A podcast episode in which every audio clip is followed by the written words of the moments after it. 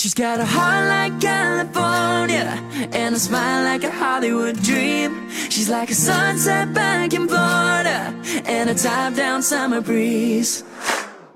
Take it back to the night that we met. She was standing there in a little black dress. I 大家好，欢迎收听新一期的《学霸学渣闯美国》，我是学渣主持林飞。今天呢，节目的录制场地非常的特别，一般我们录节目都会在室内，但是今天呢，因为南加州的天气特别好，已经到了初夏了，所以呢，我们今天就来到了南加州大学 USC 的校园，然后和我的一群好伙伴在这边录一期新的节目。今天来到我们节目的另外一位学霸主持 Chloe。我相信，呃，大家对他的名字还依然感到比较陌生，因为他是第一次出现在我们节目当中，成为我们的客串嘉宾主持。那我们首先让口语来介绍一下他自己吧。嗯，大家好，我叫 Chloe 啊、非常感谢林飞的邀请啊，也非常开心能够参与这个节目啊。之前也有听过《学渣学霸闯美国》这个节目啊，有非常多的啊听众也非常喜欢。我自己呢也是十年前来的美国啊，谈不上学霸，可能只能算个学渣吧。十年前来的美国读的会计，然后现在在四大做审计，所以啊对也在美国 USC 也是我的母校，算是哦啊真的吗对对我在这里读的研究生啊，所以也非常开心今天能回到母校，因为也有一段时间没有回来过了。嗯，对，非常谢谢口语来参加我们的节目，然后也给我们节目电台注入新的血液吧。然后今天呢，另外一个 Koy 带来的贡献就是他帮我们请到了一位非常厉害的嘉宾王真。那我们首先来请王真跟大家打个招呼吧。大家好，我叫王真，我也做一下简单的那个自我介绍。我来美国其实已经很久了，呃，一九九八年来美国，当时是来读那个高中的。对，当时读高中是以呃交流学生的这个身份，当时那个年代呃高中的这个交流学生还毕竟比较少。然后读完高中以后，高中也在加州，然后读完高中以后就去了杨百翰大学读了这个会计的这个专业。那在杨百翰读了会计跟硕士，到二零零呃零四年的年末，零五年年初呃毕业，然后在二零零五年就入驻呃入职安永。当然是安入职安永的时候还是那个 intern，然后二零零五年夏季的时候才是正式的这个员工。所以我嗯在安永其实也有将近十十年左右、九年左右的这个呃呃经历，在安永之间有两两段小的插曲，一方面去了一个投行，另外一方面就是去了中国的安永做一个呃叫国际国际部门的一个一个一个一个 exchange program，嗯。哦哇，那听到我们 嘉宾的自我介绍，感觉他的经历真的是非常丰富啊。在美国这么多年的期间，不光是入住入读了一个非常特殊的美国的大学，嗯然后还在安永有过这么多年。接近十年的工作经验，对然后中间还去过投行 Goldman Sachs，就是大家梦 梦想当中都想进入的一个投行去工作。然后不光是在美国的安永，同时也在国内上海的安永有过两段工作经历，所以说经历也是非常的特殊和丰富吧。然后听说你目前还在创业当中，对对对对，就是其实创业也是一个呃契机，最主要在中国呃带队的那两年里面，让我感受到了中国的这个创业环境和创业这个氛围，也同时感受到了嗯在跨国作为一个跨国经验的人来讲，我怎样利用好自己这个资源来达到我这个呃。对我自己的这个想法做出一个商业上的一个一个判断，所以说在回到了呃美国安永，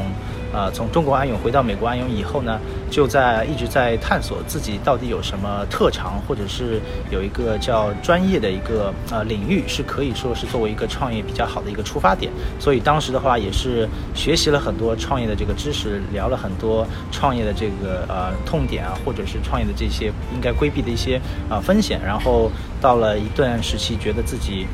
当时是自己觉得呃呃可以去创业了，所以就踏出了这一步。我们今天就要好好利用这个节目来扒一扒 你过去这么多年，嗯，在美国、在中国以及在大公司以及在创业过程当中的各种酸甜苦辣吧。嗯那首先我们先从你入读的大学开始，好杨百翰大学。嗯，口语，你对这个学校熟悉吗？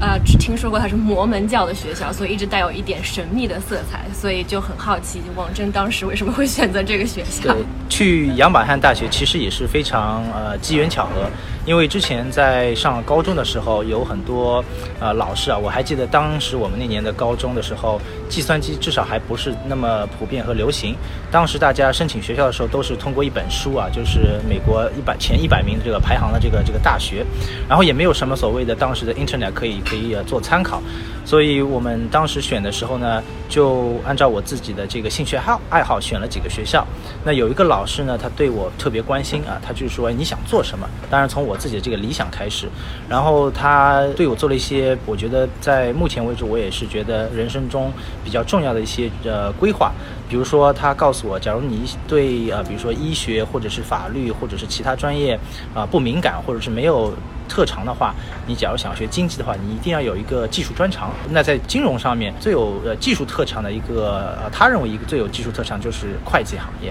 所以说当时呢，就听了他的这个建议以后呢，去找了全美国最好的那些会计学校。那么当时申请了 University of Chicago，申请了呃呃呃 University of South Carolina，还申请了杨百翰大学。最后被录取的是杨百翰大学跟 University of Chicago。但是为什么选择杨百翰呢？因为当时杨百翰的学费。他说是五千美金一年，那对，而它不是一个私立的学校。对，然后同样 University Chicago 的话是学费当时是四万五千。美金一年，哇，这差九倍。对对对，当时我个人呢是以为他在印的那个学校的这个介绍上，对学费呢是误少打一个零，对少打一个零。当然我也不觉得不太可能，因为毕竟那个 University Chicago 跟杨百翰大学，包括 USC 在内是呃全美国这个会计行业数一数二数三第三的这些这些学校。那到时当时呢，就既然我觉得哎，那就试试看吧。在这个过程当中呢，也就是慢慢慢慢了解，慢慢慢认识到杨百翰大学不是单单它真。对这个专业上的这个呃追求，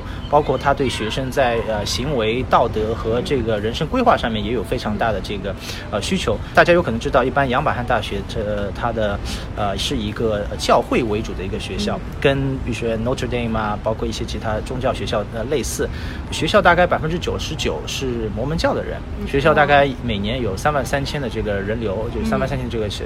学生。呃，当时我记得。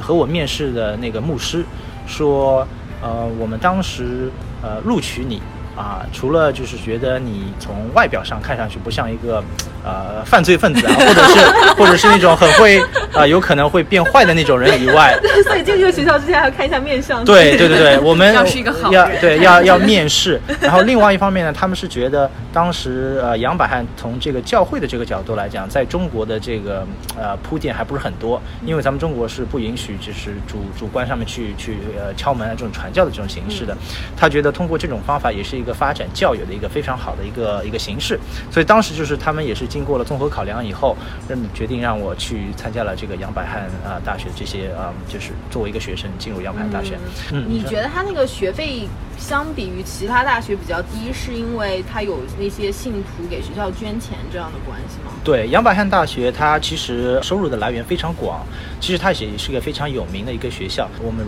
呃中国人最熟悉的那个曼豪酒店，它的那个创始人都是呃摩门教的信徒，所以说我们杨百翰的那个嗯。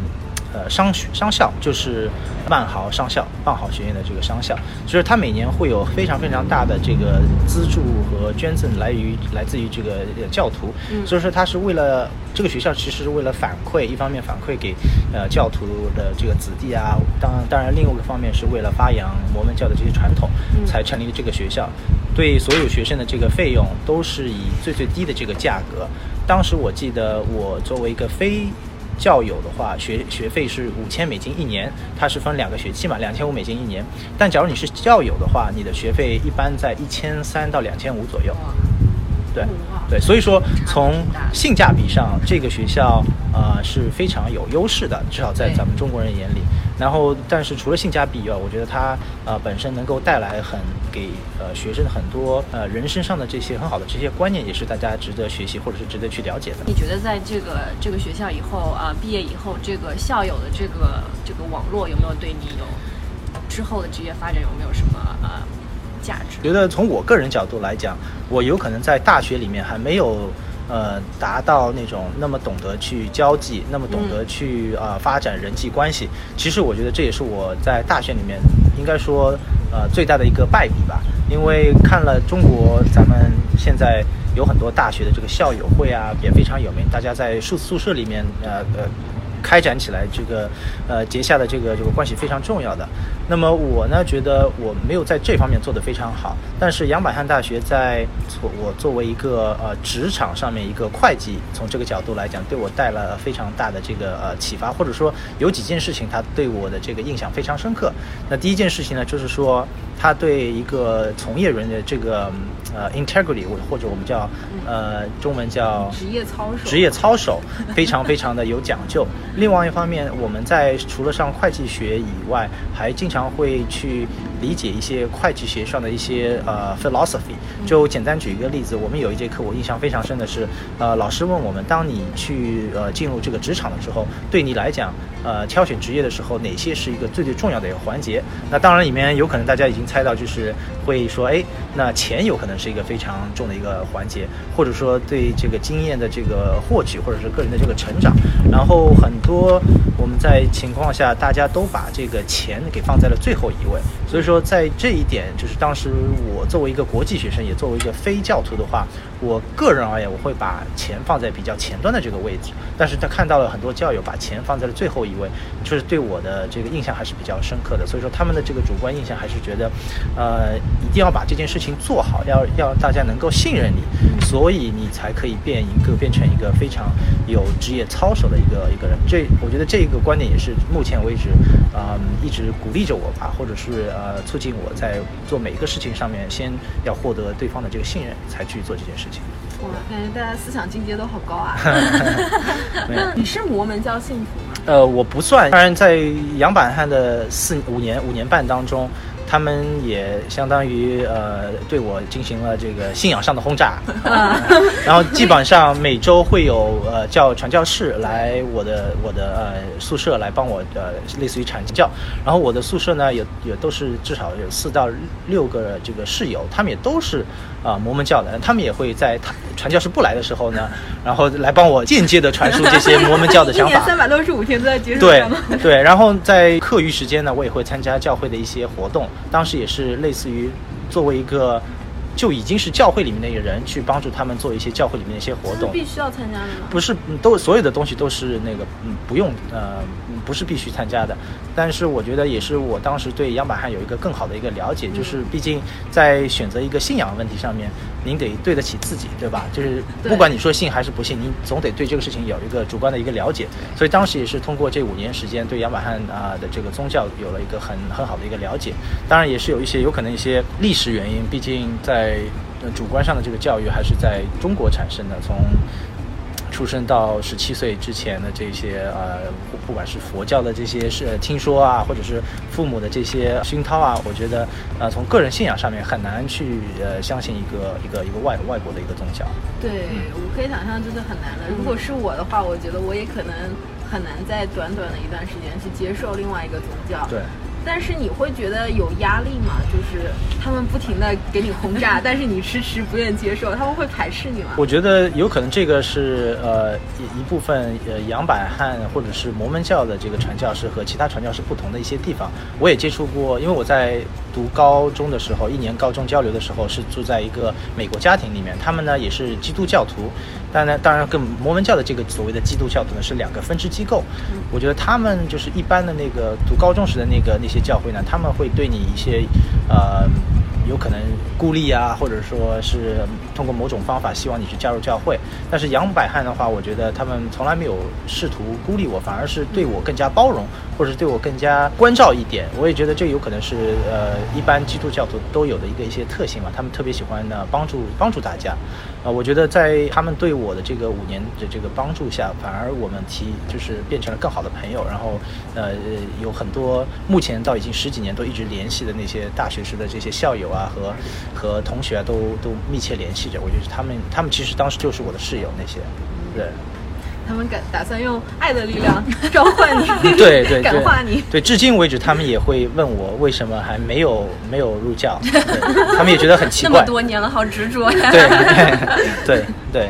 所以我觉得对在嗯，不管是宗教还是在这个职业教育上面，我觉得我对杨百翰的这个感情也是非常非常深，或者说我一直会对家里人或者是同学说，假如还让我重新来过一次这个机会的话，我觉得我还是会选择会杨百翰大学。那你在那边待了五年的时间，五年半，五年半的时间，嗯，你觉得在这五年半期间，中国学生的比例是有逐渐上涨吗？有有，当时我在杨百翰进杨百翰的时候是一九九九年年末时左右，然后进入杨百翰的时候，整个学校三万三千人，我们本科不管科系类别，我一共找到了两个本科的这个学生。对，嗯，呃，当然，杨百翰在那个时间段有硕士跟博士生，那时候也不少了。但整个从犹他州或者或者杨百翰所在的州犹他州来讲的话，中国学生的比例还是相对来来说比较比较少的。像我的会计学院，当时我的整个一年的会计学院，我是唯一一个中国人。那我知道，在你最后啊，你在那里待了五年半，然后最后你读了一个研究生，然后你选择了税务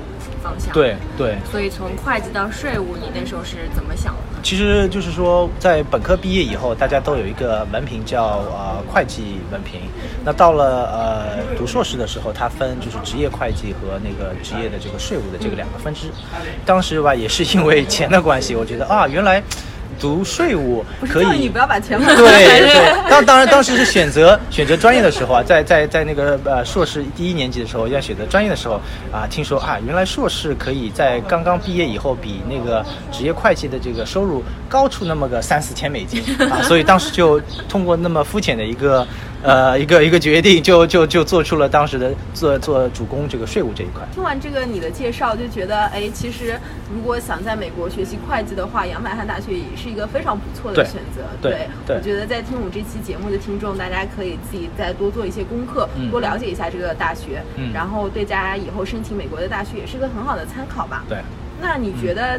在犹他州？嗯，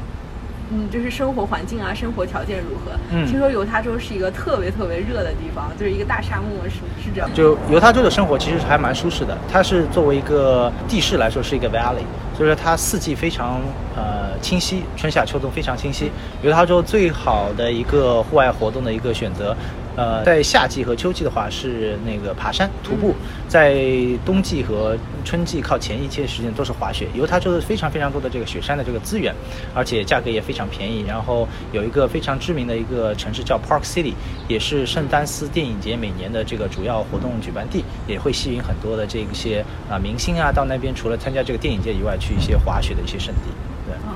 起来也是一个不错的适合居住和生活的。对，非常适合户外运动爱好者的这个居住的这个环境。嗯，那里有没有中餐？哈，呃，提起提起中餐的话，我记得我当时在学校里面要去呃一个比较正式的中国餐厅去买菜的话，得开四十五分钟才能到一个。呃，当时是犹他州唯一的一个叫啊大中的一个超市啊，当然这个超市像这个规模的这个超市，在我们南加州的话，已经是属于小超市的这个级别了。对，那除了这个超市以外，吃饭的当然也有，但是也是传统啊意义那种比较老一代的人过来开的那些呃饭店，也是偏西化的饭店，根本在那个时候是吃不到比较传统、比较当地的咱们中国，比如说四川啊、成都啊或者各个派系的这种这种菜。那现在中国学生开始逐渐增多以后，是不是会有更多的像就是亚洲文化侵入这样？嗯，对，犹他州总的来讲，呃，中国人慢慢慢慢也在增加。那杨百翰的这个中国学生的这个比例呢，暂时还也不是没有像其他外州的那些学校的这个比例增加的那么那么高。其中主要一个原因就是因为一个宗教的一个原因，因为他对非。呃，信徒的这个录取率的话，还是会控制在非常小的一个一个比例。但是，呃，犹他州有其他三所比较知名的大学和犹他州立大学和犹他大学，都是比较呃中国人比较多的一些学校，而且排名也在全美国的这个学校比较多。也正是这些这些原因的话，在盐湖城和盐湖城附近的那些城市的话，慢慢慢慢会看到比较典型的这些中国餐馆慢慢慢慢落出来。但是。跟南加州或者跟纽约这些华人比较聚集的地方来比的话，还是有非常非常大的差异。嗯，对。但是我就觉得，如果大家真的去犹他州读书的话，其实也不用太担心，还是可以有地方满足你的中国味的。对对，一方面就是想说，从生活来讲的话，我觉得假设有学生想去犹他州读书的话，从安全程度，那当然每一个城市都有它的这个所谓的呃风险，但是在我当时在杨百翰大学读书的时候，因为那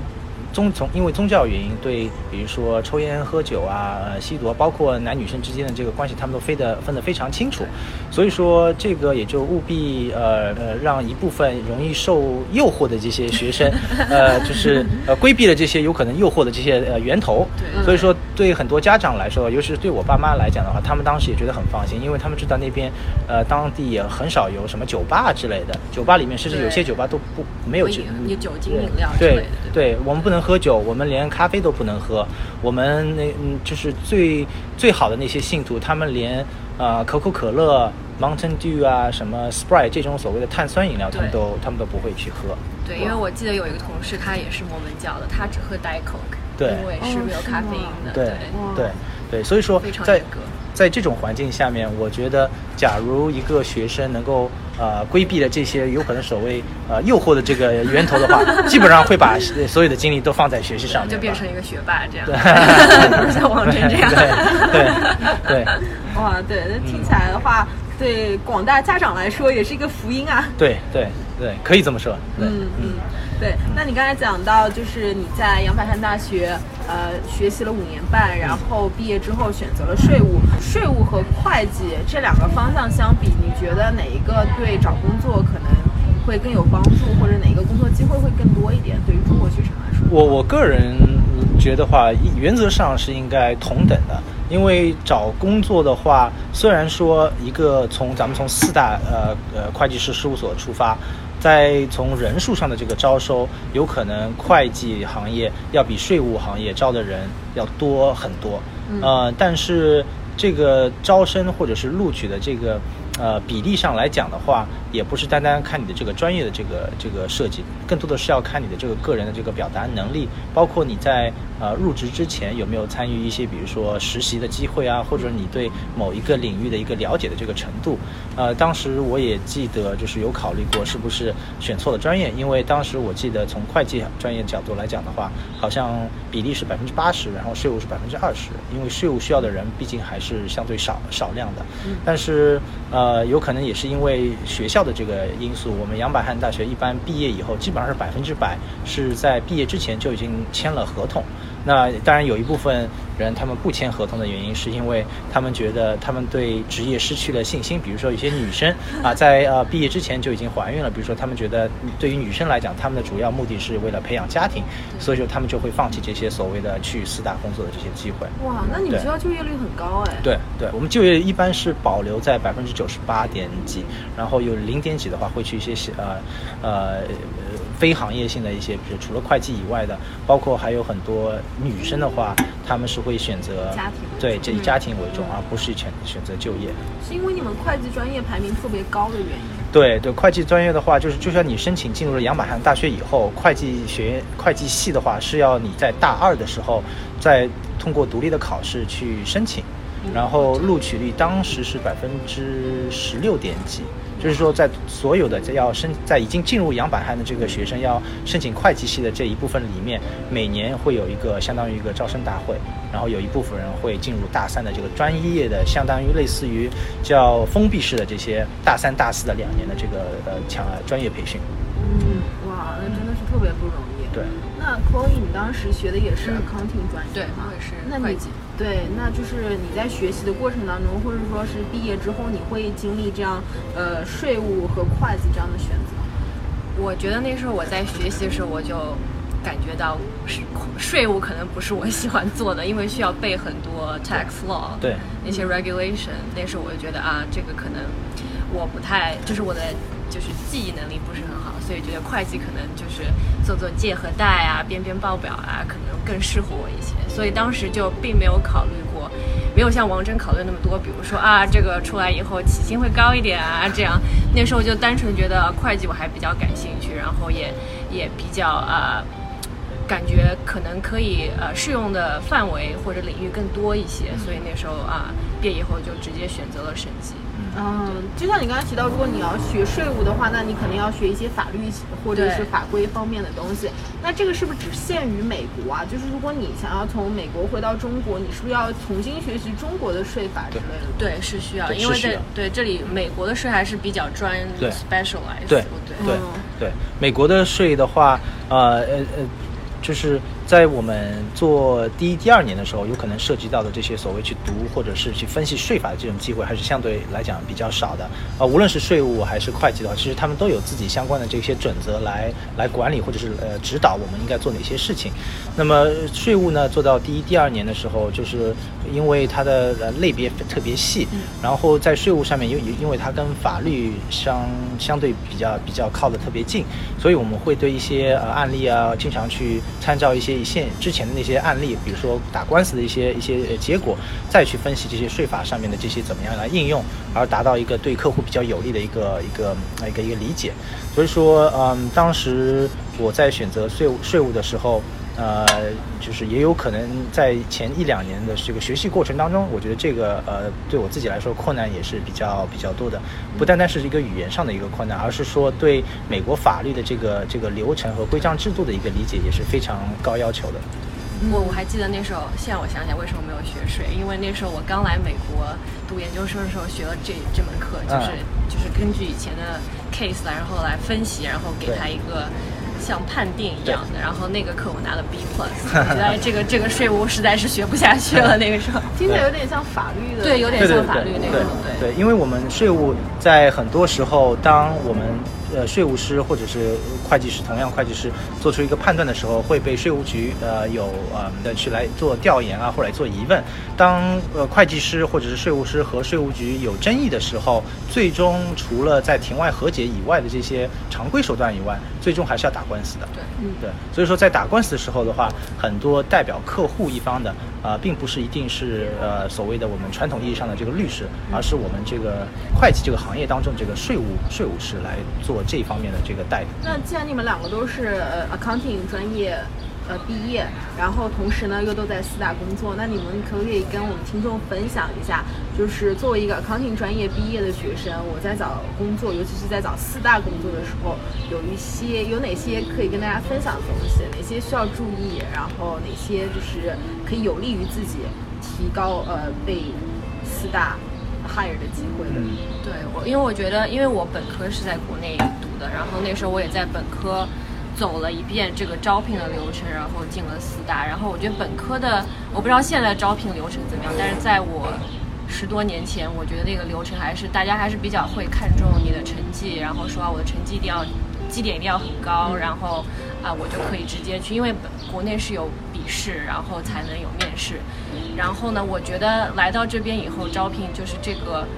环境大环境就完全不一样。虽然绩点也是很重要的，但是并不是说呃成绩是唯一他们判断的标准，更多的是啊，我觉得在这边需要有一个需要会交际，会它有很多这种 networking event。然后那时候我记得我刚来的时候，因为这里读研究生就只有一年，相当于我刚来就开始去这些呃招聘会啊这种。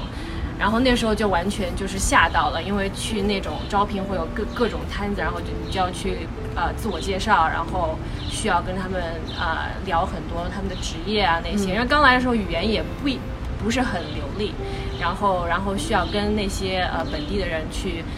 聊工作啊那些。那时候刚开始还是觉得有点困难。对，我们都经历这样的过程，就是好急啊，有些东西想说，对，就就说不清楚，然后大家都就是一群人围着，然后你就插不上话那种感觉。然后我觉得，所以那时候我觉得，呃，语言的交流能力 （communication skill） 我觉得是在这里非常重要的，可能啊、某种程度上来说会比你的成绩更重要一些。嗯，对，你也有这样相同的感觉吗？对，因为呃，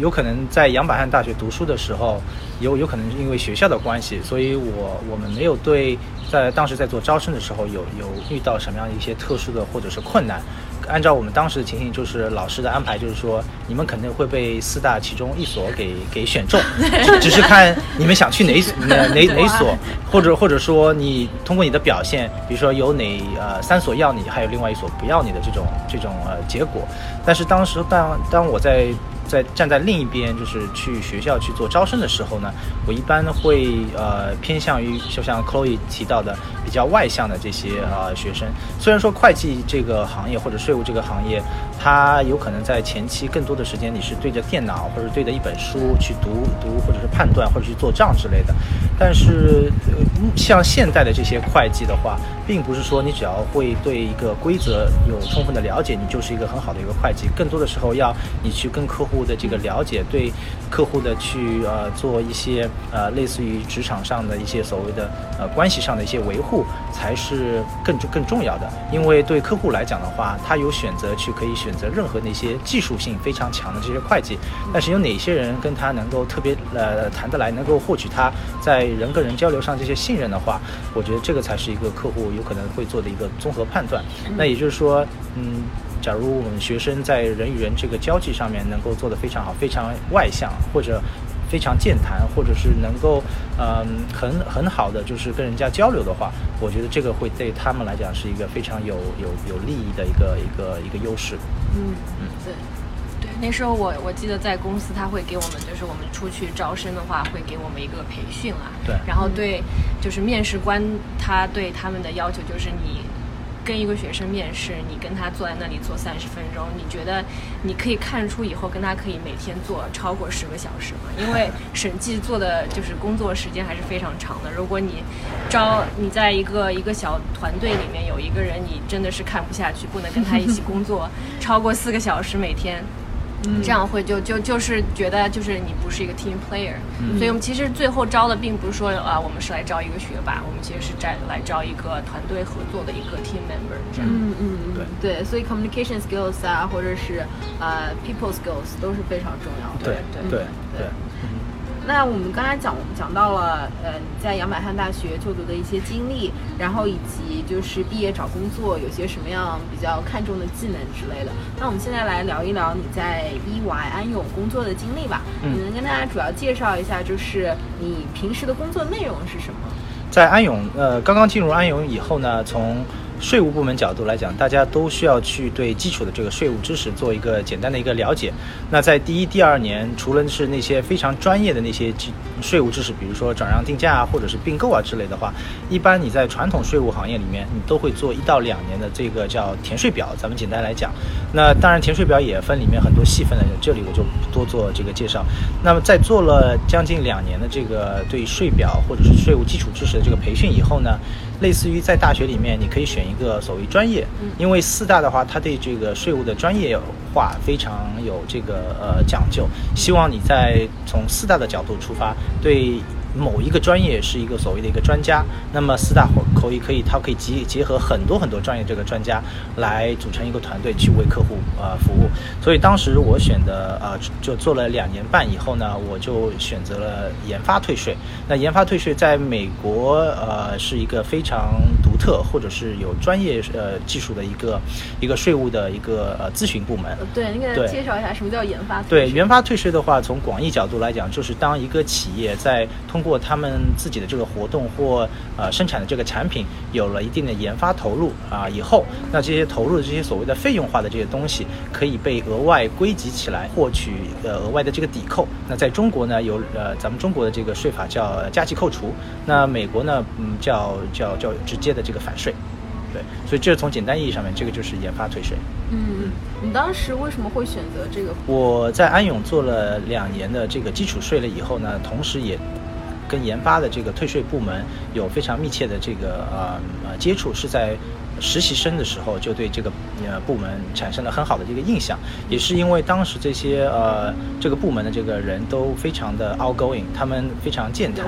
对，而且他们所涉及的这些客户的这些呃类型呢也是高科技企业，而且他们做的工作呢也是更多是偏对外的，而不是说在呃台子上面打打电脑啊或者是打打报告之类的，更多的时间就算在前期做小朋友的时候，他们也会带着你出去去见一些客户啊，或者去做一些就是。客户的这些访谈之类的，所以我一直对这个部门有了非常的这个深刻的印象。但是呢，在做了两年半以后，当我要从这个基础的这个税务部门，就填税表这个部门跳到主攻这个研发退税的时候，当时安永的这个嗯退税部门不让我走，说因为我当时觉得在做了一年，做了做了两年，两年半以后呢，我觉得从税务知识角度来讲，我对税务知识的这个广度还是不够的，所以说，除非他们安永让我去呃参加其他这个税务专业组的这个培训啊，或者是呃经验的这个积累，要么我就需要去从其他或者是安永以外的这个地方去获取获取这些税务知识。那也是因为当时不愿意让我跳到另外一个组去做全职，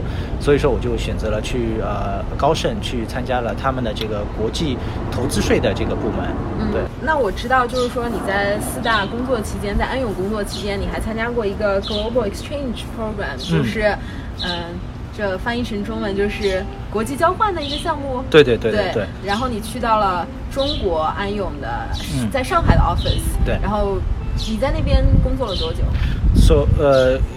，Global Exchange 这个项目呢，是安永这个平台上面一个一直有的一个一个机会吧，或者是它的当时的这个初衷，就是说，在安永的呃其他国家。会对美国的这个员工有一些呃需求，在他们当地国家有这些呃经验上的这个需求。那这样的话，在美国的员工可以对针对各个其他国家的和他们专业相匹配的这些和或者或者他们行业相匹配的这些职位去做申请。我作为一个呃中国人来讲，呃上海又是呃我的家，所以我从其实进安永第一天，甚至在没有进安永之前，都有这种想法，说，哎，假如哪哪一天可以代表公司回回国去啊、做一些事情，也是一个非常有意义的一件事情。所以说，从公司第一天我就一直关注着这个呃 program，但问题是我选择的这个研发退税，这个是非专业性特别特别强，强到相当于没有一个能够适用于其他国家的这个法规。所以说，在这个 Global Exchange 这个平台里面，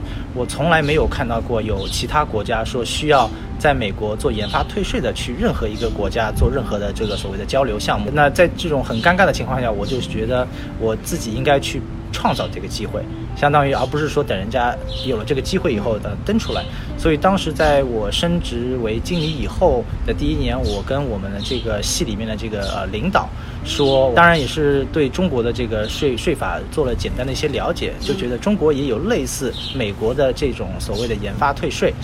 是否可以让我有一个机会去中国成立一个团队，或者是去打造一个类似于美国的这种呃一个一个服务的一个行业？因为当时了解到中国的这个所谓的研发退税的话，虽然从二零零八年就有了这个法规和体制，但是。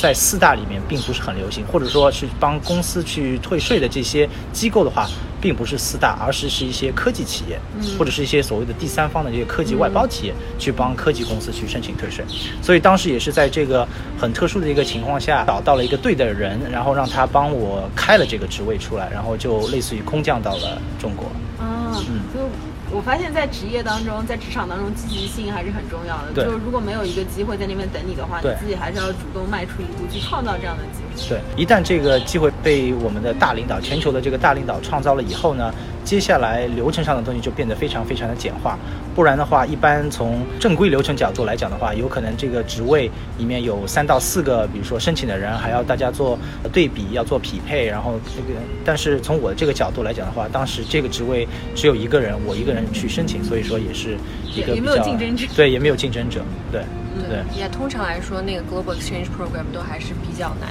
对的申请的。对。然后也是需要，就像王真说，有一个 business case。对。然后呃，有很多，因为它这个项目是托呃面向从 senior 开始吧，从你入职以后三年开始，一直到呃一直到合伙人，你都可以申请这样一个一个项目。但是每年都有很多人想要申请，因为大家都是挺想要一个 overseas experience。对。但是呃，很多人最后申请不成功，就是因为没有这样一个呃 business case。但是王真就是比较积极，他自己自己去找了这样一个 case。但是很多人都是想说，哎，我我可以申请，但是我没有一个 case 怎么办？其实没有人会来给你 make 一个 case，你需要自己去去去创造一个。学霸学渣闯美国，海外游子的大本营。我们用最真实的声音带你领略美国校园的精彩纷呈，揭秘北美职场的苦辣酸甜，洞悉美的最前沿的资讯视角。不管你是学霸还是学渣，我们期待和你一起成长，一起寻梦，一起闯美国。那我知道 Chloe 其实也参加过类似的项目。对啊，我去年是也是公司有一个一个 program，它不叫 Global Exchange，它叫 Global Horizon。然后也是有一点不同的是，这个项目是会呃可以去任何国家工作三个月，所以时间相对来说比较短一些。嗯然后我也选择了回呃中国去做了这也是上海吗也是上海，因为我的家也在上海，所以我也回了上海做一个这样的 rotation。我就跟同事说，这是 hometown rotation，不是 global rotation。特别好哎，就是感觉公司付钱让你回国对。对我我我爸妈就特别开心，那个时候回国三个月，然后嗯也也是一个非常，我觉得非常独特的一个一个经验吧。嗯那时候回国之前也没有太多的准备，就是想说反正就回去吧。然后呃回去以后发现其实没有，我也不认识任何人，然后。呃，也是要开始自己去找项目来做。嗯刚开始因为只有三个月嘛，所以没有那么多时间可以让你来热身，说要开始认识人。大概大概第一、第二周，我就是每天在找人吃饭，然后我自己去找项目做。因为因为没有，因为刚去的时候，大家都觉得你是一个三个月的项目，在这里也就是来打个酱油这样。嗯然后，所以我就自己去啊、呃尝试着找一些呃项目，我自己感兴趣的项目做。然后后来找到了一个合伙人，他是专门做呃在美国上市的中国公司的客户，就比如说像啊、阿里巴巴、呃爱奇艺，然后百度那些都是其实在美国上市的。然后我就进了这样一个组，然后其实跟我在美国做的东西也非常的相关，因为美国做的东西也就是呃同样都是上市公司。所以那三个月，其实我还是学的，真的学到了很多东西，很多美国没有看到过的一些案例啊、客户啊，跟呃团队的相处啊，都是一个非常不同的经历。嗯，对，真的就是你的例子又一次说明，机会真的是要自己主动创造出来的。对，因为我刚刚开始真的是第一周我就基本上被扔在了一个小隔间里面，然后没有人来跟我说话，哦然后我也不知道该怎么办，我是等着项目来呢，还是自己去找人呢？然后我就开始自己去啊、开始发 email，开始找人去去找项目。嗯，对，呃，我就是我有一个点特别好奇，因为我相信在听我们节目的很多听众，他可能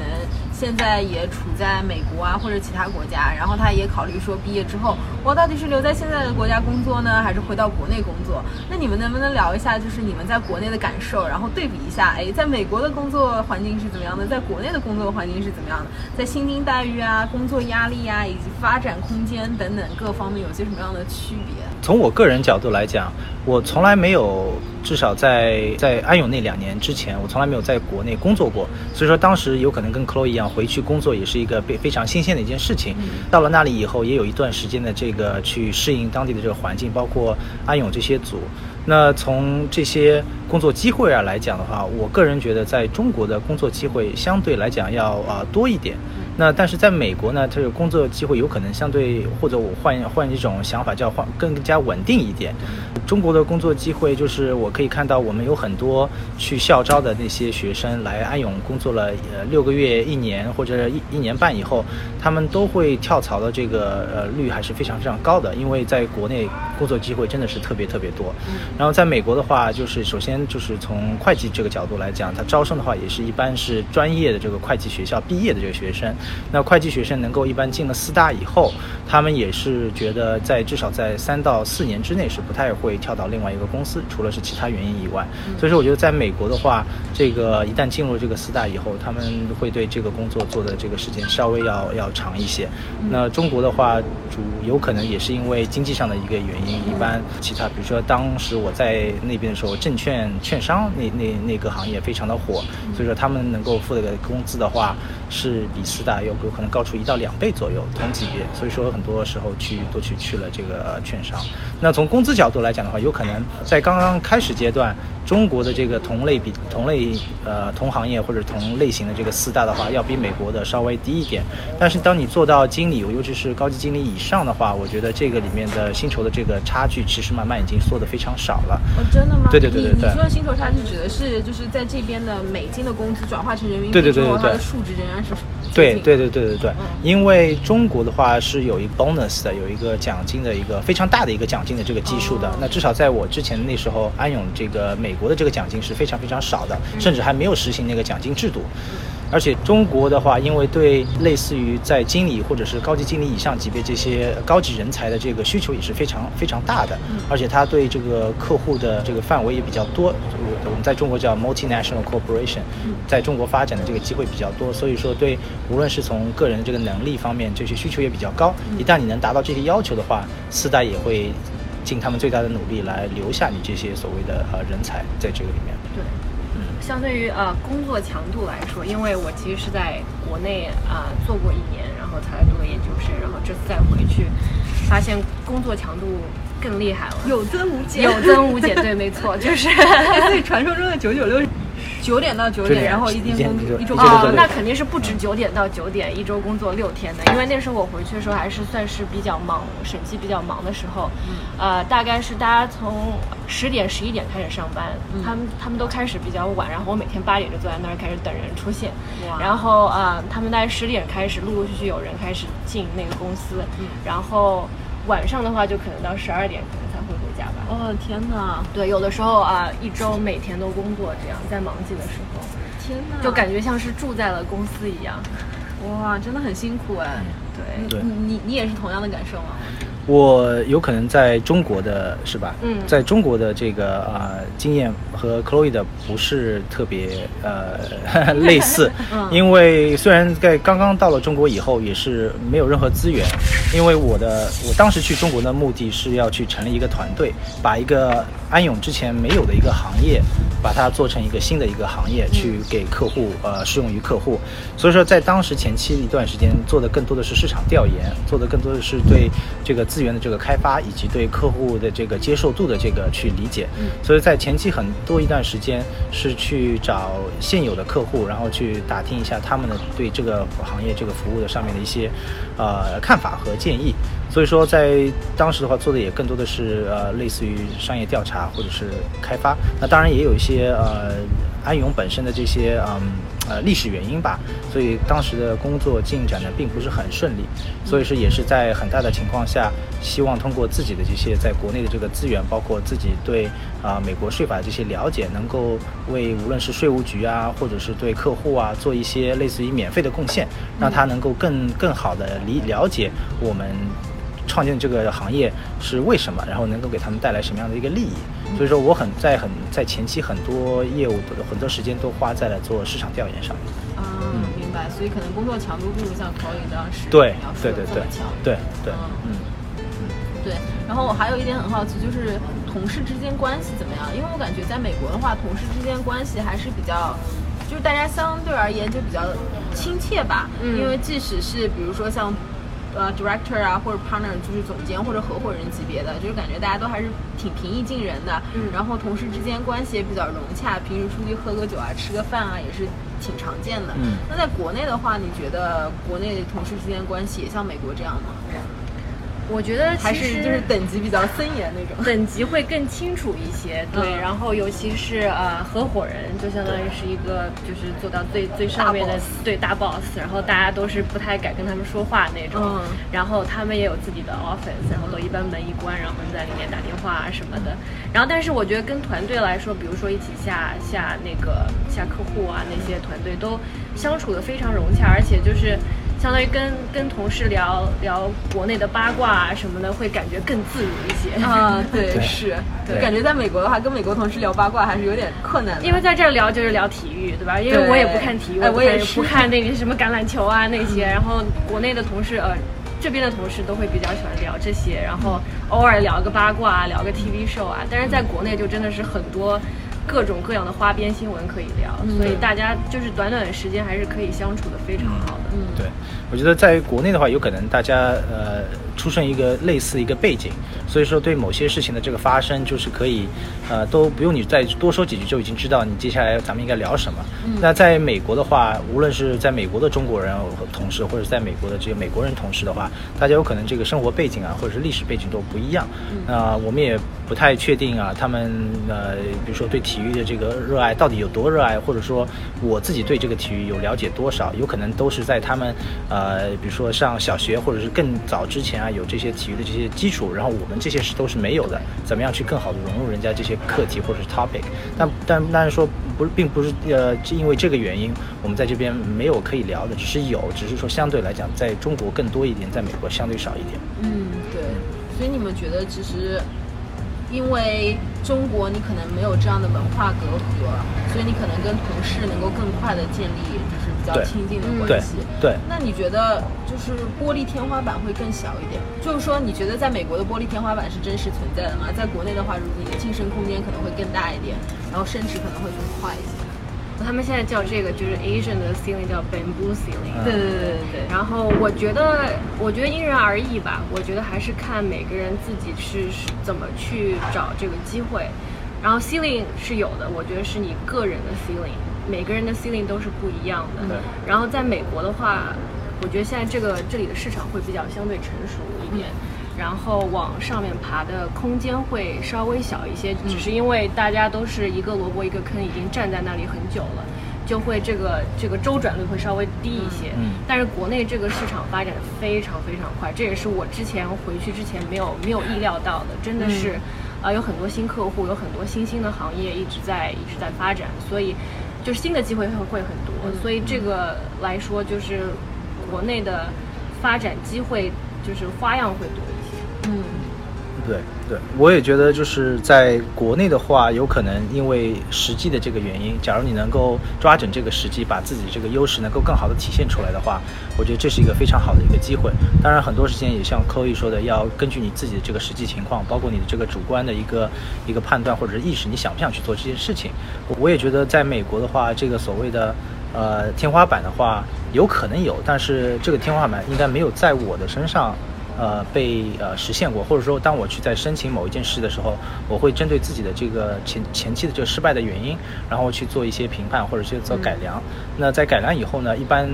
嗯，就是比如说被拒绝或者是没有成功的原因，并不是这个天花板的原因，而是自己主观的这个因素有有些地方没有做好。一旦在这些地方做了改良或者做了改进以后，让大家能够意识到，从公司角度意识到我对公司是有价值的话，我一般提的这个建议都还是能够被接受的。无论是无论是升职啊，还是加薪啊，尤其是在呃安永的这个服务的这个后期的话，我觉得对我自己提出这个建议，当然也是了解了这个管理层的他们这个想法，他们这个判判断这个逻辑是什么样子以后，然后提出这个建议也是通过深思熟虑以后，然后接了这些建议，那么他们也更容易接受一点。嗯，对，其实还是取决于自己的努力和自己自自身的能力吧。对对对。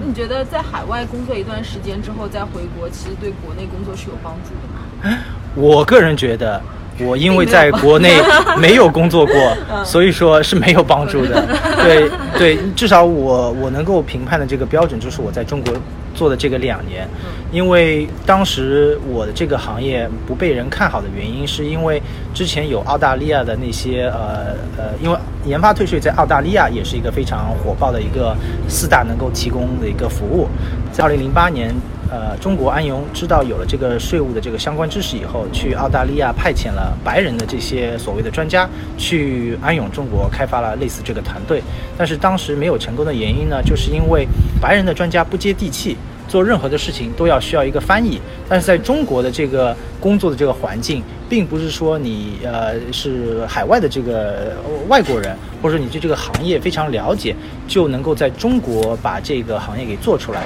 至少在目前阶段，您是没有这种所谓的这个优势的。除了这个呃技术优势以外的话，我觉得当时的那个澳大利亚的专家，他们没有能力跟税务局地方的这个科委啊，包括这些客户呢，在人跟人这个这个层面上做更多的这个沟通和交流，能够获取客户的这个信任。而且在当时阶段的的话，有可能在中国的这些高管的话，他们也是更偏向于用中文来跟你解答，尤其是地方税务局，他们都不是根本不会讲英语的，所以说你要去通过一个英语的一个方案，然后灌输到中国的这个地方税务局一个海外的一个对法规的一个了解的话，我觉得是非常非常难的。所以就是回到当时您您说的，就是说我回到中国以后呢，我一开始也是带着美国的这个做事的一贯的这个风风格和这个思维，想去把它融入到中国的这个团队的这个当中，我觉得还是比较困难的。水土不服对对对对对。对我，我刚回去也是有有一点这样的感觉，就是虽然会计就是基本上这个准则是全球通用的，但是呃，审计的做法有有非常不一样。然后觉得刚开始回去，呃，大概两三周，因为我只有三个月嘛，所以我必须很快的要融入，所以呃，刚开始两三周真的是觉得啊，他们做的。东西跟我在美国做的会非常不一样，嗯，然后有的时候我也会试图的去把美国的东西灌输给那个中国的团队，然后他们觉得这个根本就是没法理解。后来慢慢的发现，就真的是需要需要融入本土的这些环境，然后需要了解这个当地的做法，才能更好的融入。嗯，对，就是相当于是一个 reverse 的考试上，对对 是，嗯，对，我觉得这个对。想要回国工作的一些海外学子的话，也是一个非常有参考意义的一段经历吧。嗯，对对。那出来之后，你刚刚提到过你有在高盛工作过一段时间。对。你在高盛工作了多久？在高盛工作了两年，然后是在盐湖城。啊。因为当时高盛在盐湖城开创了一个新的投资税务部。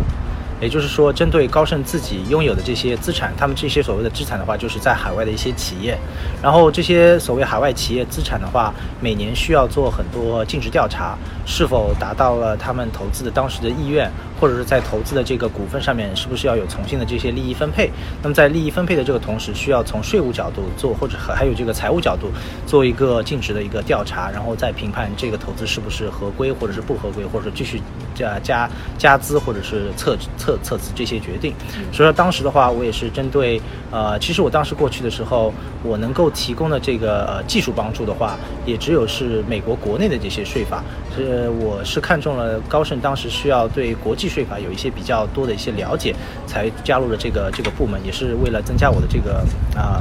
呃技术税务知识上的一个广度嘛。所以当时去了高盛以后呢，也是啊一方面是带队，另一方面是对他们这些海外资产做一个评估，然后在高盛做了呃两年。嗯。对，但问题就是说这两年里面做的是同样一件事情，所以两年下来就觉得在第二年的时候就觉得很很枯燥。然后呢，也就是高盛，因为也是一个非常大的一个呃公司，里面的各行各业都飞着分飞得非常分分得非常细。包括做就是财务部门、税务部门的话，也是非难非常难从一个比如说投资税务部跳到比如说其他部门。当时当然我也没有在高盛要想跳跳跳跃过，我只是觉得，呃，在这里面学到了很多不同的这个知识。呃，在工作了两年以后呢，这个安永的这个税务部门当时就决定把我招回去，说。呃，当时你离开的原因是因为人家不让你全职投入这个研发退税这一行业，但是你现在假如从高盛辞职来到我们这边的话，我们就给你一个 offer，就是让你全职做这个研发退税。哇！所以当时我就跳回了汉永。嗯嗯，对。那你觉得在高盛工作这段时间，你最大的感受是什么？我觉得当时我的高盛的这个职业有点类似于一个退退休工人的工人的一个职业。怎么 可能不是投行都是就是强度很高吗？对，投行，因为我在盐湖城的办公室有很大一部分他们是做那个 trading operation 的，所以说我可以看到我们这个新加坡的那个组是从一天就是二十四小时不离开公司的那种都有。那我们作为那个 finance 就投资部门的 finance 部门的话，呃，因为嗯我的工作量是按照高高盛当时在海外投资的这些资产的这个多和少来来决定我们这个工作量的这个呃大和小。那在那时候的话，正好是经济危机的时候，二零零八年和二零零九年经济危机，高盛在海外的这些投资也相对来讲比较少一点。那这种情况下，我能够做的这个贡献也相对少一点，或者说我能够做这些尽职调查的这个这个时间也没有那么多。然后呢，我们的那个嗯呃老板又在呃纽约。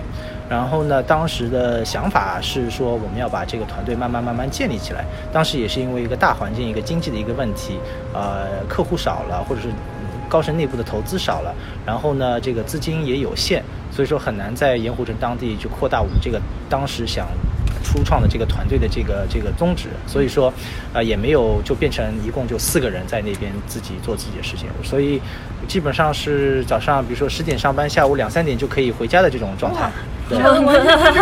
梦想当中的工作。是啊是啊，所以所以我觉得一呃一旦呃你的工作是那种只要每天上三到四个小时，然后又没有特别大的强度的话，我觉得对我来讲不是一个最好的一个发展的一个一个环境。因为毕竟在那个时间段，我并不算是一个非常资深的一个税务专家，我只是在学习人家遗留下的一些一些传统知识，所以我觉得有可能回到安永的话，对我个人的这个成长啊，包括后后面去了这个中国这这一段时间，都是都是非常好的一些呃基础。对对，以我对王震的了解，他是闲不下来的，这种每天工作四个小时，这种完全是接受不了的。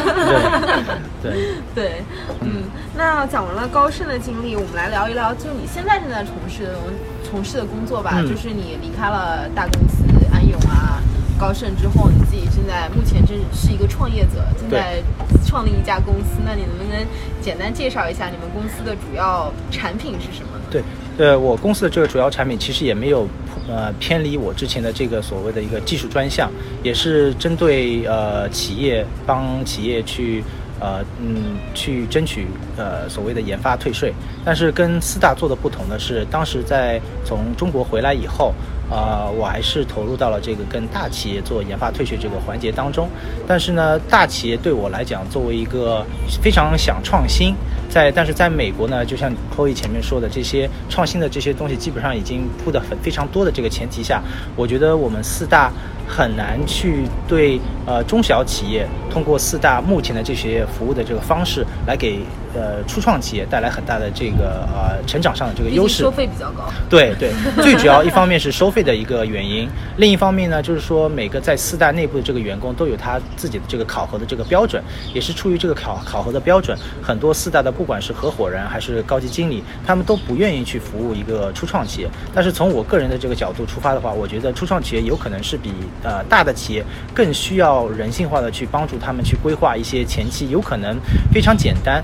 也而且是呃花的时间也不是很多的这些呃税务上的这些规划，那从研发退税上面也是一个非常嗯，也从我个人角度来讲是觉得非常亲切，又是非常愿意想去帮助初创企业的。虽然帮他们省的每年这个税才一两万块钱，但是初创企业对这一两万万块钱比大公司对一个 million 一个千万级的这些省税，初创企业看得更重一点，因为这个他们的现金流是产生非常大的影响的。所以说当时也是在一安永回来以后，想通过某些非传统的、非传统的方式，把安永的服务推到初创企业，也是提交了这个呃想法。呃，在安永内部推了六个月以后呢，还是因为大家觉得初创企业在初创企业呃身上赚不到更多的这个钱，而且初创企业他们的这个失败率又比较高。另外呢，假如要从初创企业变成一个真正的这个安永这种大级别的这个客户的话，这个周期一般也非常长。所以说当时的这个嗯。呃，公司里面的这个高层就觉得对这一个部门决定放弃了他们之前呃同意的这些呃继续投资的这些啊呃意愿意意望。那呢，我也是通过这一些时间段对初创企业的了解和一些初创呃行业的一些呃沟通来讲，我觉得有可能传统模式的这个人对人的之间的这种，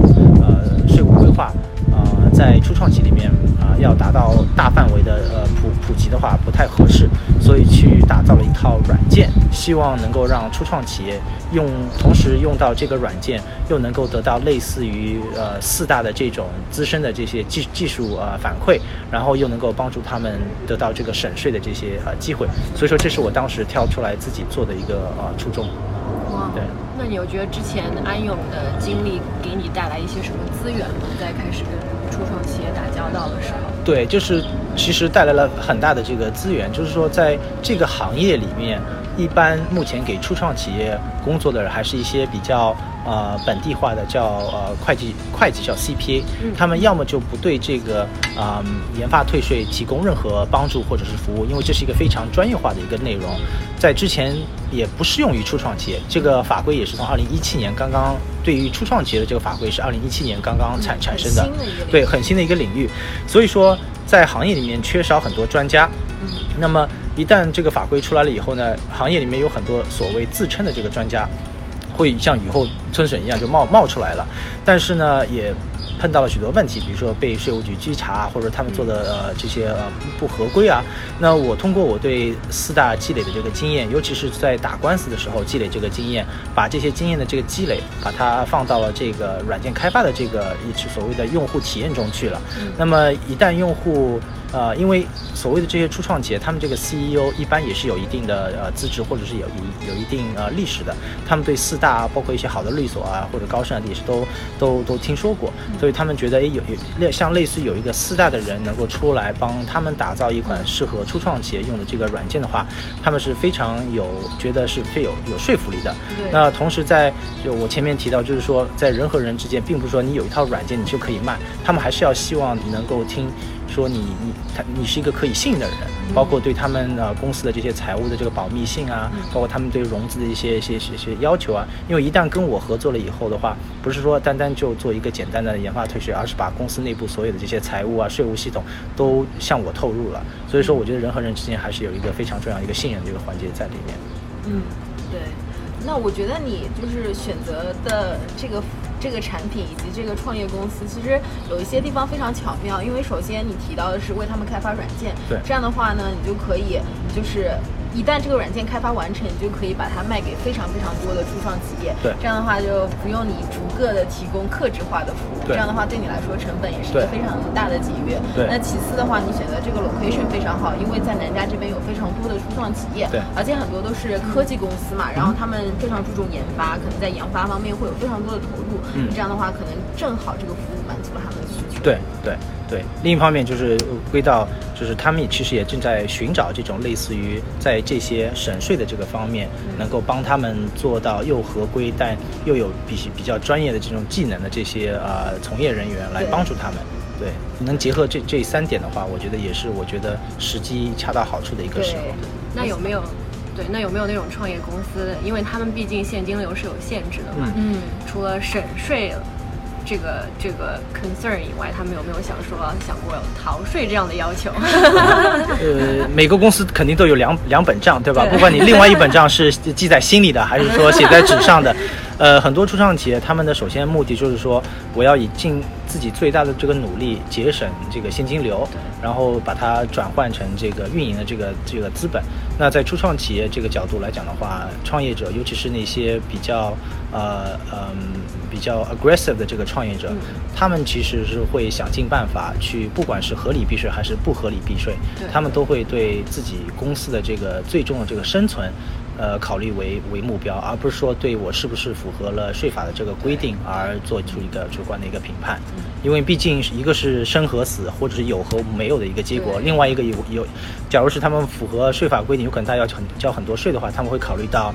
我会不会查。查到那又怎么样？最后能罚有多少？查到的几率又又又是多少？对对，这通过就是对初创企业这个 CEO 的了解的话，他会说我肯定先去做一件我肯定是有还是没有的这件事情，而不是说去做一件有概率上有有多大的这个这件事情。那那你跟那些 CEO 交流的时候是怎么来平衡这样一个？这样一个需求的，因为你毕竟是还是希望他们能合规，对对对，怎么给他们这些建议？对，一般的就是比如说用研发退税做一个比喻的话，有很多 CEO 他觉得做研发退税，他不需要去做一个所谓的呃备案，因为备案的话其实是一个呃以后有可能会被查，你需要拿出来的一个一个呃会会需要去验证你有没有做过这个所谓的呃研发出去的这个这个整个文档，那么在。做这件事情的时候，有很多其他的呃 CEO，他们听取那些行业比较非专业的这些人士说啊，你只要做一个简单的一个计算，你就可以把它申请了。那在我的这个呃经验的判断里面，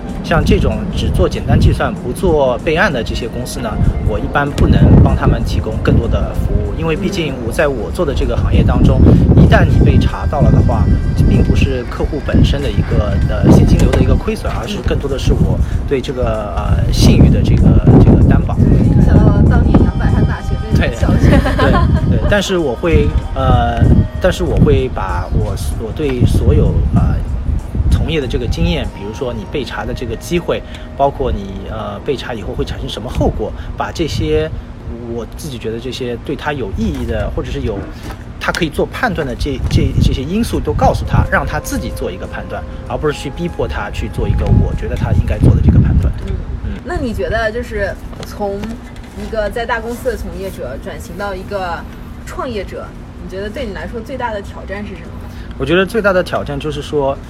嗯，首先呢是从一个非常呃光环的一个角色里面退了出来，然后有很多有很多有很多人觉得不可以理解。呃，另外一点呢，就是以前在高盛或者是在安永做了那么多年，当自己是代表这其中任何一家公司出去做讲坛或者是做呃面试的时候，人家的你的这个误觉就是说高盛或者是安永的人都是都是原则上都是对商业非常了解的，或者说我们说的每一句关于商业的这个话，都是被认为是那种非常有那个呃。说服，或者说原则可以原则上可以转换到我们，假如自己去创业的话，都是一个非常成功的人，因为我们对账非常了解，对税务非常了解。但是其实，在创业的过程当中，我觉得，嗯，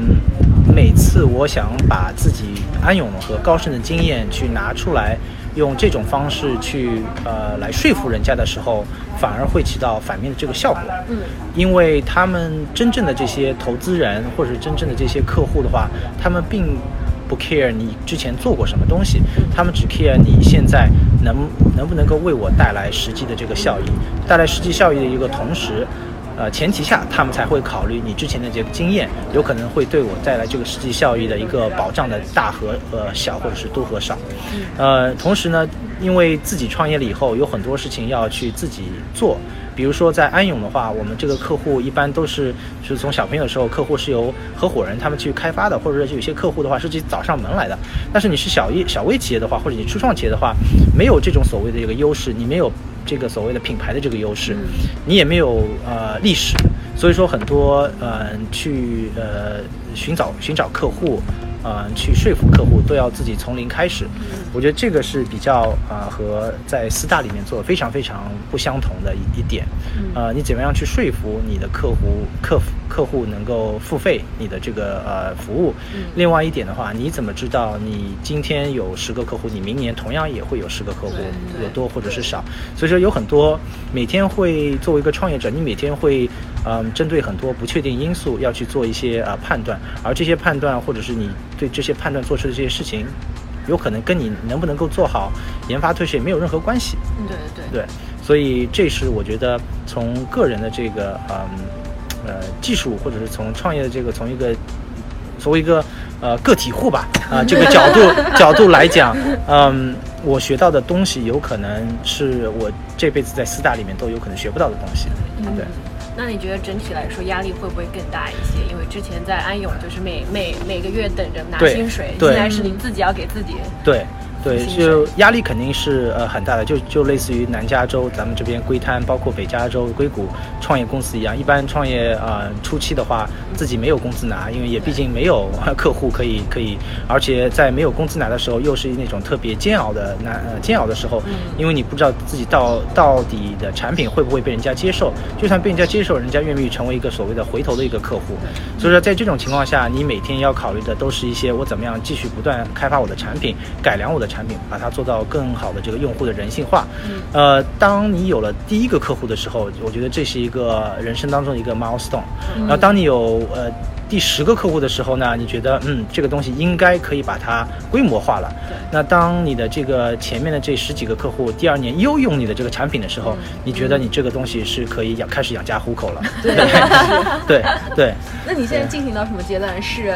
？milestone 阶段还是养家糊口？呃，我现在应该是到了，因为今年也是第二年了嘛，所以我去年的所有的这个客户都今年就继续用了我的这个呃服务。哇，对，但是从就是客户的呃呃回头率上面还是非常非常高。但是从 scale up 的这个角度呢，我们还在慢慢摸索。因为 scale up 的话，回到前面为什么当时初创或者为什么当时安永不愿意做这件事情？因为小微企业的这个沟通成本非常大。因为你小微初创企业里面，您聊的都是 CEO 或或者是 COO 级别的人，他没有一个所谓的管财务的人，所以说你要跟 COO 能说上一小时的话，这个是非常难的一件事情。然后所以说一直要通过某些更有技巧的或者技术化的一个方式，让他们信任你这个东西是可以帮助到他们，而不需要花他们更多的这个时间。所以说这个 message 怎么样能够把把这个信息啊传递到所有的创业者的这个脑海里面，让他们能够呃让我能够对他们所有的这些人的反馈。打出一个可以，就是说，呃，统一的这个这个结果，然后大家再把它做到这个软件当中，这是一个也是一个非常困难的一个呃一个点。所以我目前也在慢慢慢慢积累客户的这些反馈，积累客户的数量，然后通过对他们这些反馈，慢慢把我们这个软件做得更人性化。包括做前期的这个市场调研，包括做后期的这个市场推广，都是我们一个初创企业就是必不可少的一个环节，并不是说你有一个好的软件，人家就一定会来上线，毕竟。软件。你是你有有你你有这个好的 idea，人家也同样也可以有一个好好的 idea，嗯在外面目前为止研发做研发推出的这个软件还是有三到四家左右。哦，对，是，所以你们还是有一些竞争。对对对对，每个行业都会有竞争。假如一个行业，我听过最好的一个，当时去融资的时候，一个投资者说，假如你这个东西是新的，然后一年以后你这东西还是没有的话，那我肯定不投，因为人家肯定是已经做过调研，觉得你这个行业没没希望。对对 对，就是也就是说有竞争对手了，也其实验证了验证了你这个行业的这个存在的这个必要性。对，是的，嗯，那说了这么多，就是你创业的过程啊，你的产品，你还没有说你的那个公司叫什么名字，以及你的产品叫什么名字？对，这公司的这个名字叫 Technology Credit，呃，其实呃，跟类似于其他很花哨的这个创业不同的地方，我们的主要的目的就是让让用户知道我们是干什么，能够通过我们的名字就让他们知道我们是专门做 Technology Credit 的一个一个公司。那你们的产品？我们的产品就是一个软件产品。软件的产品的话，就是让客户通通过上线我们这个软件产品，通过我们许多这个问题的这个回答和某些问题的这个转换，包括对一些呃相关的专业问题的这个描述，来生成一个能够帮他每年省税的一个呃一张报表。嗯，你们有产品的名字吗？就是这样的话，如果大家想要了解你们产品，就可以搜呃 Google 一下你们产品的名字，呃，我们就是一个网站，就 www 点 technology credit，对，对，但是我们 technology credit 打 io 就就可以了。一般呢，就是这个产品的话，对呃非美国以外的企业不适用。对，然后呢，也只对在美国的这个科技企业，科技的话，原则上就是要有研发啊，或者是软件相关的这些工作的这些企业，都会带来就是返现。这个对从财税角度来讲，呃，初创企业还是比较欢迎的，因为之前在有这个相关退税的这个条款条款之前。呃，初创企业对财务和税务其实并不是很很很敏感，因为他们觉得这个是一个我到了年底一定要去做，但是我又不像不想去做的一件事情，呃，但是就是通过了我这个入口的话，他们其实有觉得现在初创企业也对这个财税的这个重要性啊，包括对自己做账的这个规范化有了一定的这个认识以后呢，也会说啊，原来我做账做的更规范一点的话，对我这个做研发退税也是一个非常有帮助的一点。嗯，好。广告时间结束，记得到时候把广告费打到我跟口语的互动就可以了。一定一定，嗯嗯。OK，那非常感谢王娟在节目当中分享了这么多关于他在美国求学啊，以及在大公司包括安永或者是高盛工作的经历，以及目前个人创业的一些经历。嗯，我从 Chloe 那边打听到一个八卦，就是你还在经营，你在这么繁忙的创业过程当中，同时还在经营一个洛杉矶妈妈群。对，就是这是一个什么样的群？为什么是妈妈群？呃，其实这个洛杉矶妈妈群是我太太呃创办的。然后呢，当时创办的初衷其实也非常简单，了解了在美华人妈妈的社群里面，在美国的这个华人妈妈里面，他们每天想要了解的就是我今天可以带我自己的呃孩子去哪里玩。那么我们在洛杉矶的话，其实还是有很多资源的，但是呃，这些资源的话，一般还是偏向于资源的这个来源，还是更偏向于主流的，就比如说白人妈妈，比如说那个网站呢上有一些图书馆啊，或者是一些公园的一些广告信息啊之类的，都是以英文的方式呃呃发放到了大众。那对新移民来讲，或者对比较偏向于阅读中文的妈妈来讲的话，这些信息一方面他们要自己去搜，有些妈妈就算搜到了，也不知道这个英文怎么翻译，或者是对这个呃呃呃活动的这些条款上面有一些限制，呃或者是他们有不理解的这个地方。那当时我太太就是呃呃了解到，在我们家住的这个周围啊，有至少有十几个这样同样的，比如说孩子都是呃在带在身边的全职妈妈，然后他们就想每天找一些这些去可以去哪里玩的这个活动的这个信息，当然都是全是跟亲子有关的这些活动信息。那一开始呢非常简单，就做了一个微信群，大家在十个人这个微信群里面分享。但是后来就说，哎，那既然我们十个人都觉得这些活动非常有意义，那假如我们发放到我们自己的朋友圈，是不是会对其他妈妈也更带来更有意义的这些传播的这个效应？当时就那么那么做，做了从呃当当时从建了这个微信群有五百个人，呃放不下以后，我们就去做了一个公众号，然后公众号到呃二零一七年做公众号有。呃，每天三百多个人增长的这个这个速度，到现在一共有一万六千多个人的这个公众号的这个对对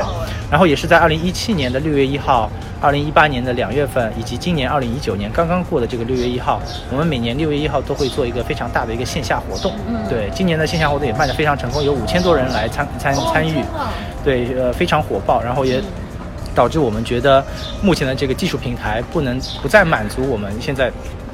洛杉矶妈妈的这些需求，我们也在积极开发那个 APP 啊，包括我们的新的网站，希望能够有更多的这些信息的这个提供方，嗯以及能够呃方便到所有除洛杉矶地区以外的这些妈妈都可以都可以受益于就是美国的这些啊、很好的这个带娃的这个资源。嗯，对。如果想要关注你们公众号的话，就你们公众号叫什么？就叫洛杉矶妈妈群。对，公众号就叫洛杉矶妈妈群。对哦对对，嗯如果在洛杉矶地区，对那就是想要参加一些亲子活动的妈妈们，可以嗯关注这个公众对号。对对对，谢谢大家。嗯，又是打广告了，收费广告费。对对。好，嗯那今天非常谢谢王真来参与我们的节目，谢谢谢谢也谢谢 Chloe 来做一次呃嗯客串嘉宾主持。那你觉得这次主持感受怎么样？嗯，非常有意思，因为我其实很久没有用中文讲过那么多话了，所以有的时候都想不起来应该说什么。但是啊，非常有意思的一个节目，也希望以后能继续参与。嗯，对，我们也希望可以能够继续参与我们的主持，然后呃，为大家认识更多的嘉宾，然后参与更多的主持节目。好，没问题。谢谢，谢谢，谢谢，谢谢，也谢谢王真今天来到我们节目当中。那感谢大家的收听，这就是我们这一期的学霸学渣闯美国，我们下期再见啦，拜拜。And a top down summer breeze. Take it back to the night that we met. She was standing there in a little black dress. I was playing it cool, trying hard to impress. She was driving me crazy.